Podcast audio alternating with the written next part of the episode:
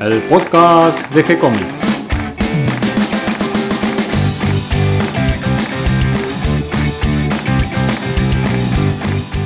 Muy bienvenidos a un nuevo episodio de G-Comics, el podcast donde hablamos de todas las técnicas necesarias para realizar un cómic, cómo dibujar un manga y todo el conocimiento requerido para dibujar esa historieta que tenemos dando vuelta en la cabeza. Mi nombre es Gonzalo García, mi intención y la de todos los que hacemos G-Comics es colaborar con aquellos que estén interesados en avanzar, en progresar, en mejorar en su formación como dibujante de cómics. Y hoy, con este día de lluvia, la lluvia no nos abandona aquí en Buenos Aires, hace más de una semana que estamos bajo el agua, con corte de luz generalizado y todas estas aventuras que solemos tener por estas tierras sureñas. Y hablando de aventuras y tomando un mate, está del otro lado del micrófono Nico Urich. ¿Cómo estás, Nico? Todo bien, ¿no? Acá andamos. Y con muchas aventuras estos días, ¿no es cierto, Nico? Sí, la verdad que unas aventuras bastante extremas, ¿no?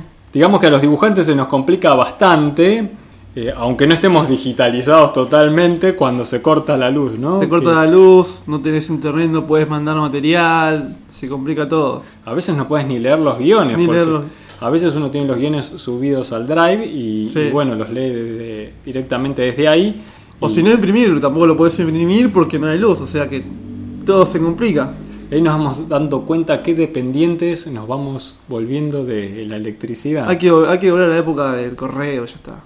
Hay que volver a las bases. Hay que Nico. volver a las bases. Bueno, así que vamos a, a dedicar este programa a todos los dibujantes que sufren cortes de luz, Sí. que en estos momentos son muchos. ¿Y anduviste leyendo algo a la luz de las velas? Eh, no la luz de las velas porque no pude todavía conseguir el material, pero anduve leyendo eh, eh, Linterna Verde de Grant Morrison. Es lo único que estoy leyendo actualmente, material, material nuevo, de material que sale ahora. Porque la, la verdad que no me, no me atrae otro tipo de material en este momento. O sea, y la verdad me, me gusta bastante, está, está muy, muy bien, muy bueno. Yo anduve leyendo, regalo del Día del Padre, eh, la historia Joe Schuster, una historia a la sombra de Superman, de Julian Bolog y Tomás Campi.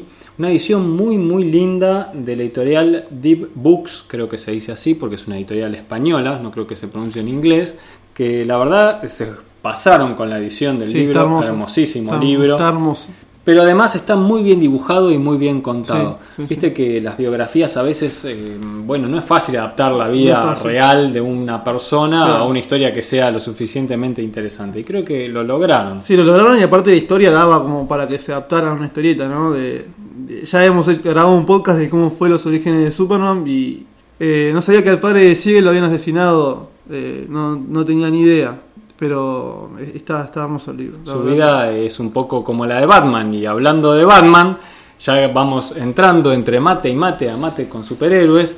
Nos traes un tema hoy muy interesante. Sí, vamos a hablar de la peor época de Batman, de las peores historias de Batman. Y, y la verdad que eh, si hay que elegir algunas es muy difícil porque está lleno, o sea, está bien, son historias de hace muchos años, ¿no? Pero digamos que estas historias de los años 50, 60 de Batman eh, son inferiores a las que hacían Bob Kane y Bill Finger, de las que hablamos el podcast anterior de, dedicados de tema, eh, porque la cosa se puso muy, muy bizarra, se pone la cosa, muy bizarra. Eh, que metámonos en el contexto de, de esta época, o sea, en los 40 el boom fue los superhéroes, el- el- que, se, que se dio potenciado aparte por la Segunda Guerra Mundial, que, que aparecieron los superhéroes en todos lados porque era una manera de hacer propaganda. Y aparte no solamente eh, eh, hacían propaganda, sino que los soldados también leían historietas de superhéroes. Eran lo que más leían y aparte los mismos creadores de los superhéroes estaban, estaban junto a los soldados en el campo de batalla. Bueno, como ya hemos contado en épocas anteriores, que se termina este boom de superheroico y, y los superhéroes obviamente pasan a un segundo plano, después a un tercero y después casi desaparecen. Eh, la Timely, que era la Marvel eh, primigenia, eh, cierra casi todas las revistas de superhéroes. Eh, la Quality, que era otra editorial, desaparece. Fawcett, que era la editorial de, de Capitán Marvel, también lo hace. Y DC, que tenía todas esas revistas de superhéroes, cambian de nombre, pasan a ser otros géneros, como por ejemplo romance, cowboy, ese tipo de géneros. Y aparte estamos en los años 50, que es donde explota la ciencia ficción. Eh, y, y la- y las películas de, ciencia ficción, ¿no? que estaban más relacionadas con el terror también, eh, como por ejemplo El monstruo de la Laguna Negra o películas como eh, La Guerra de los Mundos, ¿no? estaba todo ese género de ciencia ficción que estaba explotando y la historieta estaba como alimentándose de eso. ¿no? A pesar de todos estos cambios de, de- de moda, de, o sea, de tendencia en cuestiones de historietas, hay superhéroes que se mantienen firmes al, al paso del tiempo, como eran, ya sabemos, Superman, Batman, Wonder Woman, entre otros muy pocos que justamente eran solamente de DC. Los Mm, imbatibles. Los imbatibles, los, los duros de matar, como le dicen, le, le- le suelen decir. Pero como ya también hemos hablado en otro podcast, cuando hablamos de Atlas, de, de la editorial de Marvel, cuando se llamaba Atlas, eh, sale eh, este libro de La seducción del inocente, de Frederick Warham, ¿no? Y que empieza a hablar de que las historietas eran un modo de pervertir a los chicos eh, hacia la mala vida, hacia las drogas, la prostitución, eh, la delincuencia, todo lo, lo malo, ¿no? Claro, los chicos por leer historietas se convertían en delincuentes En juveniles. delincuentes juveniles. Y Batman lamentablemente fue un, un blanco fácil para este tipo para, para fundamentar su, su tesis. Batman era el blanco perfecto. ¿Por qué? Porque Batman eran Batman, Robin, Alfred viviendo solos en una casa, eh, en una mansión. Y eso al tipo le pareció raro. No, esto, esto es muy raro, chicos. Acá los chicos si leen esto eh, van a pensar cualquier cosa. Y bueno, el tipo concluyó de que Batman era una especie de alimentar a los chicos para que sean homosexuales, según una tesis de este tipo. Y lo que esto, la verdad que causó mucho impacto en la, en la opinión pública, no solamente a Batman, sino al resto de los otros personajes y otras historietas. Y la DC quiso como eh, contrarrestar ese, es- e- esa, esa mala imagen, ¿no? Claro, porque nosotros lo vemos hoy en día tal vez hasta con cierta risa, porque no nos parece serio un, un- un planteo de este tipo. Eh, Para nada. Pero en aquel momento fue un impacto en toda la sociedad, hasta tal punto que llegó al Congreso de los Estados Unidos y hubo sesiones especiales sobre este tema Sí, y sí. se convocaba a los dibujantes. Era una situación muy angustiosa tanto para los editores como para los creadores. Como para los creadores, eh, que contaba John Buscema una vez que tenía miedo de decir que era dibujante de historietas, porque era casi como ser narcotraficante. Y lo mismo dijo Stan Lee, que él decía que era escritor, pero no de guiones de cómic porque era Mm. Claro. muy mal visto. Sí, sí. Eh, entonces, de cero trata es, bueno, vamos a, a quitar esta imagen de Batman eh, medio pervertido, ¿no? En esta época Batman eh, seguía estando Bob Kane al frente, o sea, ya no dibujaba, no escribía nada. Bob Kane ya no estaba, artísticamente ya no estaba más involucrado en Batman. Lo único que hacía era, bueno, cobrar, o sea, por los derechos. Y bueno, más o menos seguir el patrón, poner al dibujante, al guionista en ese sentido. Pero ya no coordinaba la- las series. Obviamente igualmente era una fuente de consulta todo el tiempo, no podía pasar por alto de Bob Kane. Eh, y Bill Finger seguía escribiendo y el dibujante era Sheldon Moldoff, que Sheldon Moldoff es un dibujante que tiene que, al principio tiene un estilo muy clásico, muy Alex Raymond, muy Harold Foster, tirando para ese lado. Y tuvo que, que. Suárez tuvo que sufrir una metamorfosis media rara porque se tuvo que, que parecerse al estilo de Bob Kane. Y es raro el dibujo, es muy, muy estático, este, muy, muy, como muy, muy plano. A mí no me gusta mucho Sheldon Moldoff en Batman. Entonces, bueno, el editor que era Jack Schiff eh, ve que esta mala imagen de Batman lo quiere arreglar. Y el tipo, como que sabía que la ciencia ficción era un género que estaba de moda, eh, empieza a llevar a Batman para ese terreno, para el terreno de la ciencia ficción. Es algo que no solamente sucedió con Batman, sino que también con Superman. Superman tiene, tiene, tiene, o sea, tiene algo como para acercarse a ciencia ficción, ¿no? Krypton, la zona fantasma, Superman es un extraterrestre. eh, además, aparte de las series de DC, surgían nuevas revistas como eh, Strange Adventures, House of Secrets, Mystery in Space. Todas esas historias estaban, eran de ciencia ficción, algunas raras, otras más del espacio. Pero Batman con ciencia ficción mm, son cosas que no, no cuadran, porque Batman lo que tenía de, de interesante era que podía pasar. O sea, era un justiciero que no tenía poderes, nada, y los, los villanos tampoco.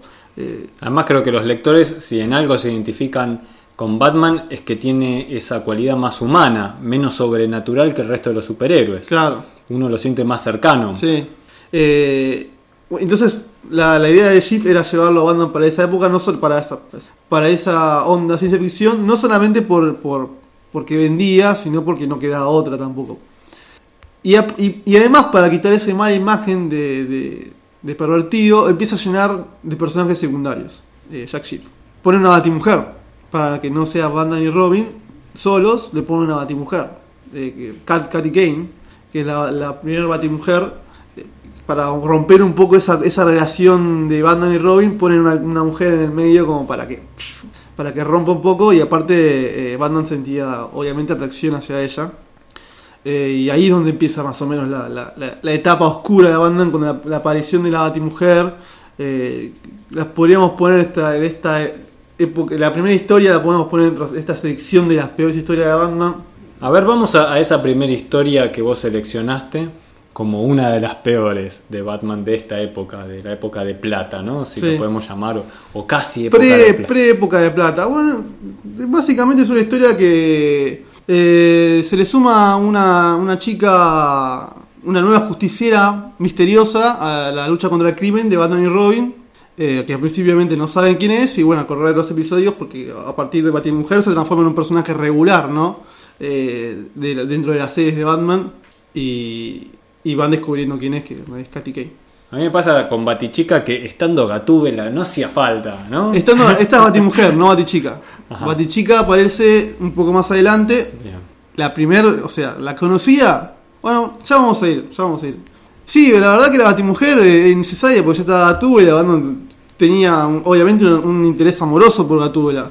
Y, y ahora la Batimujer también, aparte eran, eran muy parecidas, las dos eran morochas, tenían el corte de pelo parecido. Creo que en esta época empieza a aparecer esa idea de, de formar especie de familias de Exacto, superhéroes, ¿no? Exacto. Claro, porque Superman tenía su superfamilia.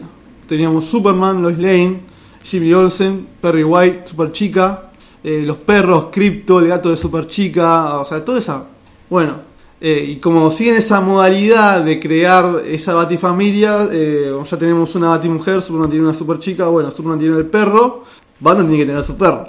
El Batiperro. El batizabueso, As el batizabueso. O sea que todo muy bizarro, todo muy bat- el batizabueso, el, el mejor amigo del hombre murciélago, para sumar esta nueva etapa de Jack Schiff al frente de, de- como editor de, de la serie de Batman. Y después están este tipo de historias bizarras como eh, esta, esta historia muy conocida que también la pongo acá dentro de la selección de peores historias de Batman, el Zebra Batman. Porque Batman, justamente esta etapa caracterizó a Batman de cambios muy rotundos. O sea, Batman en un día, de, en, un, en un solo episodio, podía, por ejemplo, dejar de ser Batman, ser un superhéroe nuevo, porque se cansó de ser Batman, y al final de ese episodio volver a ser Batman. O, por ejemplo, contarte en un episodio que Robin muere y después termina siendo una alucinación de Batman. O sea, podía pasar cualquier cosa. Y un episodio, eh, Batman cambia de traje, se llama el Zebra Batman. La tapa está Batman con un traje de cebra, eh, toda con las rayas blancas. Acá en este episodio Batman se enfrenta con un, villano que se llama Zebra Man, que tiene como unos poderes electromagnéticos y como que lo rocía Batman con su poder. eh, y, no solamente y lo envuelve con su poder y, y le cambia el traje, Batman tiene poderes electromagnéticos y no lo sabe controlar, Robin lo ayuda, un disparate. Después hay historias también como el, el Batman de traje arcoíris, también historias muy, muy Bueno, bizarras. Ese hoy en día podría tener cierto éxito, un Batman arcoíris. Batman con el traje arcoíris, es verdad, ¿no? Voy a tener cierto éxito. Está, estuvo a la, eh, a la vanguardia ese episodio de Batman, traje arcoíris. Eh, después hay un episodio que, que Batman, eh, eh, bueno, como te contaba, deja de ser, tiene una crisis existencial, eh, se cansa de ser Batman y se hace Starman. Cambia de, de- de nombre y se hace Starman, por ejemplo. Starman aparte ya es otro personaje ese, pero no, este es un Starman nuevo que es Batman. Obviamente, al final del episodio vuelve a ser Batman, como, como de costumbre. Para bizarrear un poco más la cosa, se le suma un personajito así que tiende a ser, que, qui- tiene ganas de ser simpático, chistoso, que es Batimito. El famoso duendecillo de la quinta dimensión que es fanático de Batman y lo quiere poner a pruebas el heroísmo de Batman, ¿no? Siempre lo quiere poner a Batman en pruebas absurdas para que muestre su heroísmo. Y en ese primer episodio sucede eso, que está en la, portada está Batman eh, así mirando raro en la baticueva y tiene a Batimito detrás. eh, que supone que es un personaje bueno, pero que eh, en realidad es molesto, porque lo único que hace, lo único que trae a Batman son problemas. Es como una especie de Mr. Mixespitalik de Superman, pero bueno, en el caso de, ese- de Superman el villano, este es una especie de héroe, pero, pero molesto. Ah, vos hablaste de la Batichica. Bueno, la Batichica que conocemos todos es Bárbara Gordon, eh, la que conocimos en la serie, que se, también que se creó justamente en el cómic antes de la serie para que más o menos esté todo coordinado. Pero antes de Bárbara Gordon hubo otra Batichica, que era la prima de la Batimujer. Y esta Batichica hicieron como para que, bueno, tenemos a Batimujer para Batman, hagamos Batichica para Robin. Toda esa cosa de familia que la verdad que. Y la verdad que no, no, no iba con Batman. Y aparte, lo más loco de todo, o sea, ¿qué es lo que hace Batman más grosso aparte de lo que ya es? Los villanos, ¿no? No parecieron los villanos en todos estos 10 años de historias. Batman no parece ni, ni el pingüino, ni el acertijo, ni dos caras, ni el espantapájaros. Ningún villano eh, conocido de Batman eh, que hoy parece inimaginable. No, no puede. Batman no puede estar sin los villanos. Bueno, en toda esta década de, de aventuras bizarras no, no aparecen los villanos. Eh, eh, porque no, no, no iban. Ahora los villanos eran marcianos, gente que venía del planeta X, eh, gente que venía a destruir Ciudad Gótica, marcianos extraños. Eh, hay un episodio que, que Batman eh, se va a un planeta X. De hecho, Batman se va a otros, a otros planetas, por ejemplo. O sea, Batman se va al planeta X y conoce al Batman de Surenar, que es un Batman de otro planeta que tiene el traje de Batman, pero con otros colores. Y son historias que todo podía pasar, pero que no tenía lógica, no tenía sentido. Y bueno, las ventas claramente lo reflejaban porque fue cayeron estrepitosamente las ventas de Batman en- durante este periodo. Claro, podríamos decir que muchas ideas eran originales, pero que no se podían aplicar a Batman, Claro. en el sentido de que no iban con la esencia de Sí. lo que el público ya creía que era el personaje o como uno lo tenía concebido ¿no? Internamente. Entonces, como que no pegaban No. Con, con la realidad del personaje. No, no pegaban para nada para, con la realidad del personaje y de hecho se reflejaban las ventas porque Batman, o sea, se habían hundido estrepitosamente y ya había quedado fuera de moda todo ese tipo de historias. ¿Por qué? Porque ya estábamos en, en, en el, en el albor de la, de la, la edad de plata, que es donde surge Flash, que Flash volvía, el nuevo Flash de la edad dorada, no, es otro Flash de la edad de plata, que, se enfrentaba con villanos polenta, eh, lo mismo Linterna Verde, que también viajaba al espacio porque tenía sentido porque era un agente del espacio. Y se enfrentaba con Sinestro, que era un villano del espacio, ¿no? En esta época, entonces, eh, en los años 50, Batman va cayendo en un pozo Sí. en el que parece que no va a poder salir Claro. nunca. ¿Y cómo sale finalmente para que sea el Batman que todavía conocemos hoy en día? Bueno, eh, ya estamos, ya pasamos los 50, estamos más o menos en el año 63, 64. Dijimos que DC había, o sea, la edad de plata había comenzado y que la edad de plata comienza justo cuando DC le lanza a todos los superhéroes, ¿no? Que los reúne en la Liga de la Justicia. Batman forma parte de la Liga de la Justicia también. Y Batman obviamente desentonaba con estos héroes nuevos, ¿no? No, no tenía nada que ver. Eh, entonces no se sabía qué iban a hacer con Batman. No sabía si lo iban a cancelar, si lo iban a matar. Estaban en, en un veremos. Eh, de hecho, Bob Kane en un momento declara que eh, tenían pensado matar a Batman, supuestamente. Pero le encargan a Julio Schwartz, que Julio Schwartz fue el, el que dio todo este nuevo relanzamiento de los superhéroes de DC para que se haga cargo de nuevo como editor de las historietas de Batman. Vino a salvarlo a Batman. Vino a salvar a Batman. Él dice que no tenía ganas de hacerlo, porque dice que era, era muy problemático todo, que no, o sea, era de- demasiado trabajo y tenía miedo de fracasar, o sea que lo agarró a, a mala gana. Bueno, la decisión más sensata que tomó obviamente Joel Schwartz fue sacar a todos estos, estos personajes que eran insoportables, como, bueno, Mujer de chica, eh, y Batimito, obviamente.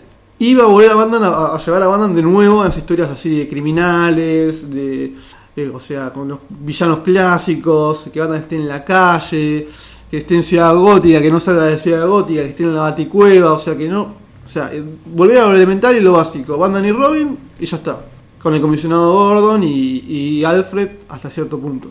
Lo primero que hacen, eh, primero lo que quieren generar es un, cambio visual, un impacto visual que, o sea, que este es un Batman nuevo, ya, ya fue, o sea, no hace un reboot, porque no es que, que Batman empieza de cero, sino lo que hace es más o menos dejar las cosas en cara de quién es Batman y las historias anteriores, estas últimas historias que hablamos, que eran mega bizarras, eh, bajo la alfombra y decir acá no pasó nada, esto no pasó, olvídense de esto, eh, que este Batman es nuevo, volvemos a Batman de antes.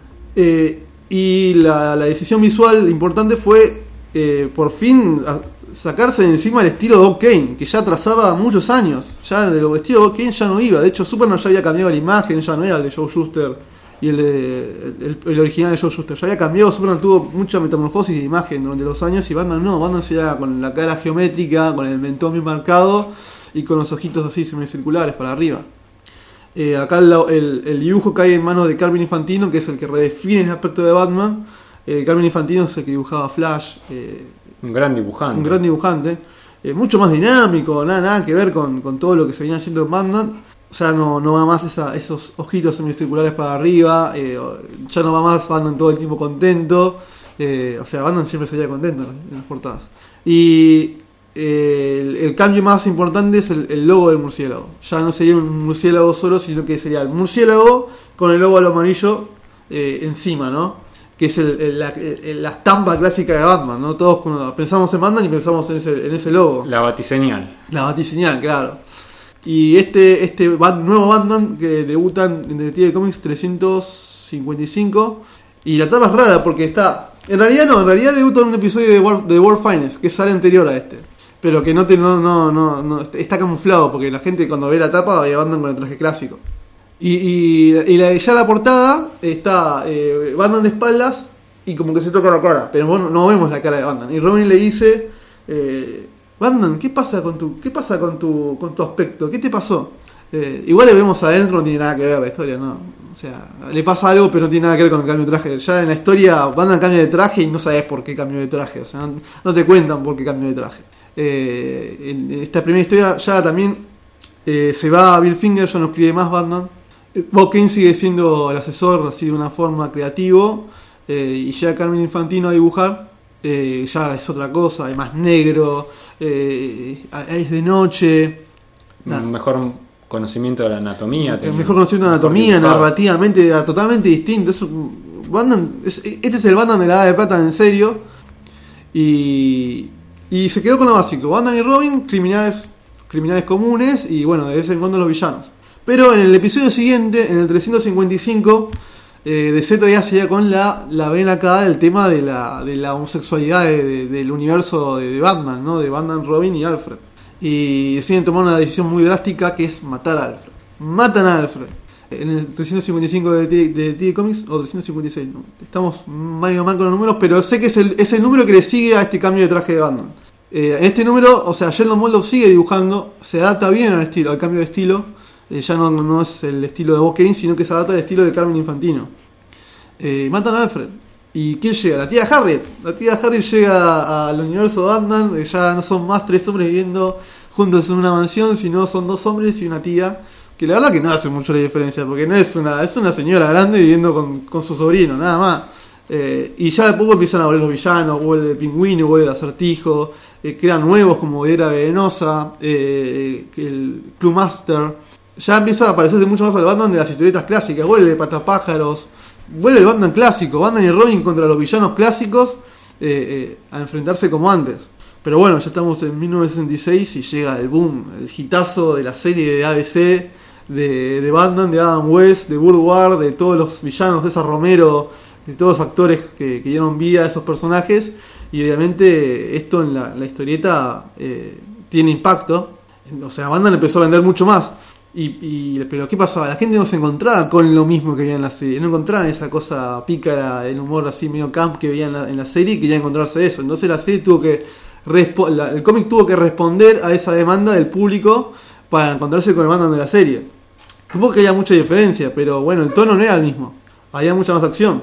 Yo pondría la, la primera historia de Batimujer, la de Batimito. Eh, el Cedra Batman va, va eh, cantado. Eh, después hay una, una- No me acuerdo el nombre, pero hay una historia de Batman que se vuelve gorila.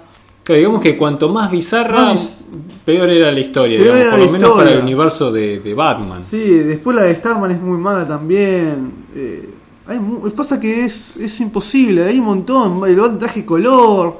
Es como muy loco todo, ¿no? O sea que es una época como para leerla en una, en una actitud de curioso, De de, curioso. de- de encontrar un Batman diferente, hasta Sí. divertido y cómico, pero no el Batman que estamos acostumbrados.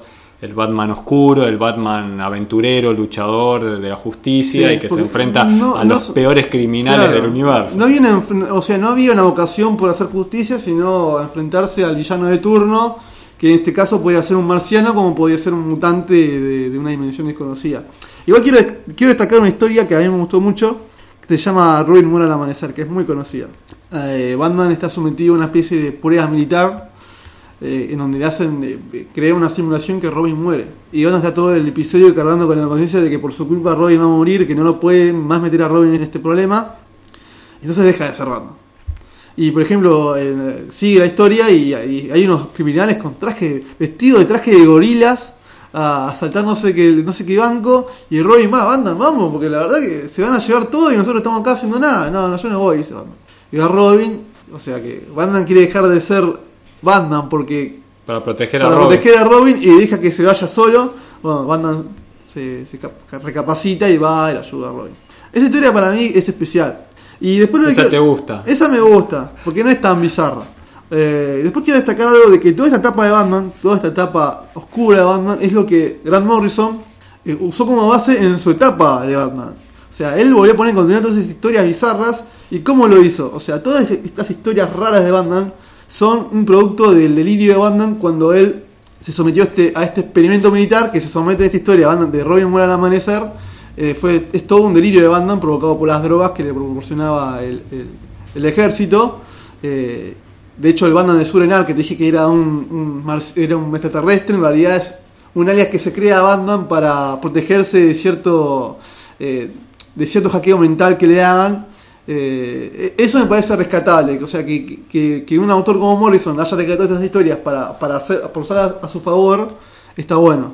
Y bueno, lo bueno es que, qué sé yo, podía pasar cualquier cosa. Eso, eso estaba bien, que no, te, no sabes con qué te vas a encontrar en, en- en cierto modo.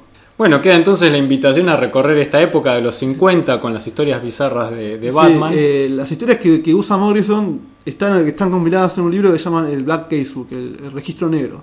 Y hay edición en castellano todo, así que esas historias, si las quieren ver, léanlas. Me olvidaba que también en esta época está el club, el club de los Batman, el club de los hombres murciélago, que, que son un montón de bandas alrededor de todos los países y tienen un Batman argentino, como tiene que ser, el gaucho, o sea, el Batman argentino. Así que bueno, por lo menos eh, un argentino entra en toda esta etapa bizarra de Batman, ¿no? Y me hace acordar esto a, a la época de los Batman de Cha Cha Cha, de Claro, Gordo Casero, sí, sí. que había Batman de toda El Batman de Mercosur. Claro, de, de cada país de Latinoamérica Sí. y era muy muy gracioso. ¿no? Bueno, algo así era. Bueno, creo que, que a pesar de que son las peores historias, tal vez es muy divertido leerlas y recorrer esta época y por qué no también leer la obra de Morrison Sí, y encontrar a qué historias hace referencia, Claro, ¿no? sí. Y volverse un experto en los 50 En de los Batman. 50 de Batman. Creo que, que es un- un- una linda época para investigar, por Sí. lo menos, ¿no? Y que, que tiene mucho juego de imaginación. Sí. Y que aún, como vos decís, dentro de estas, de las peores historias de Batman, hay algunas muy rescatables Sí, y que dan pie para generar eh, ideas nuevas también. Muchas gracias, Nico. Hasta aquí llega el episodio de hoy. Dejamos la invitación a nuestros oyentes, si alguno quiere decirnos cuál es, desde su opinión, la peor historia de Batman, ¿no? ¿No? Sí, capaz que no entra en esta época. Hay un montón de historias malas de Batman que no son de esta época y, y- y aparte son modernas, así que no tiene nada que ver el hecho de que sean viejas o malas, viejas o nuevas. O sea, siempre hay historias malas en todos lados. Muchas gracias Nico, le damos la bienvenida a todos los que se sumaron al episodio de hoy y agradecemos también a todos los que nos comparten en sus redes sociales y ayudan a que cada vez seamos más. Recuerden que pueden escucharnos en iTunes y en Evox y también estamos en Google Podcast, estamos en Spotify. Si les gustó el programa, pueden darnos un me gusta o escribirnos una reseña. Pueden acercarnos sus sugerencias y propuestas a través del formulario de contacto, de nuestro mail, a través de las redes sociales. Estamos en Facebook, en Twitter, estamos en Instagram también. Les vamos a responder siempre con alegría y por supuesto continuaremos publicando nuevos episodios. Muchas gracias a todos, gracias Nico y hasta un Gracias próximo encuentro.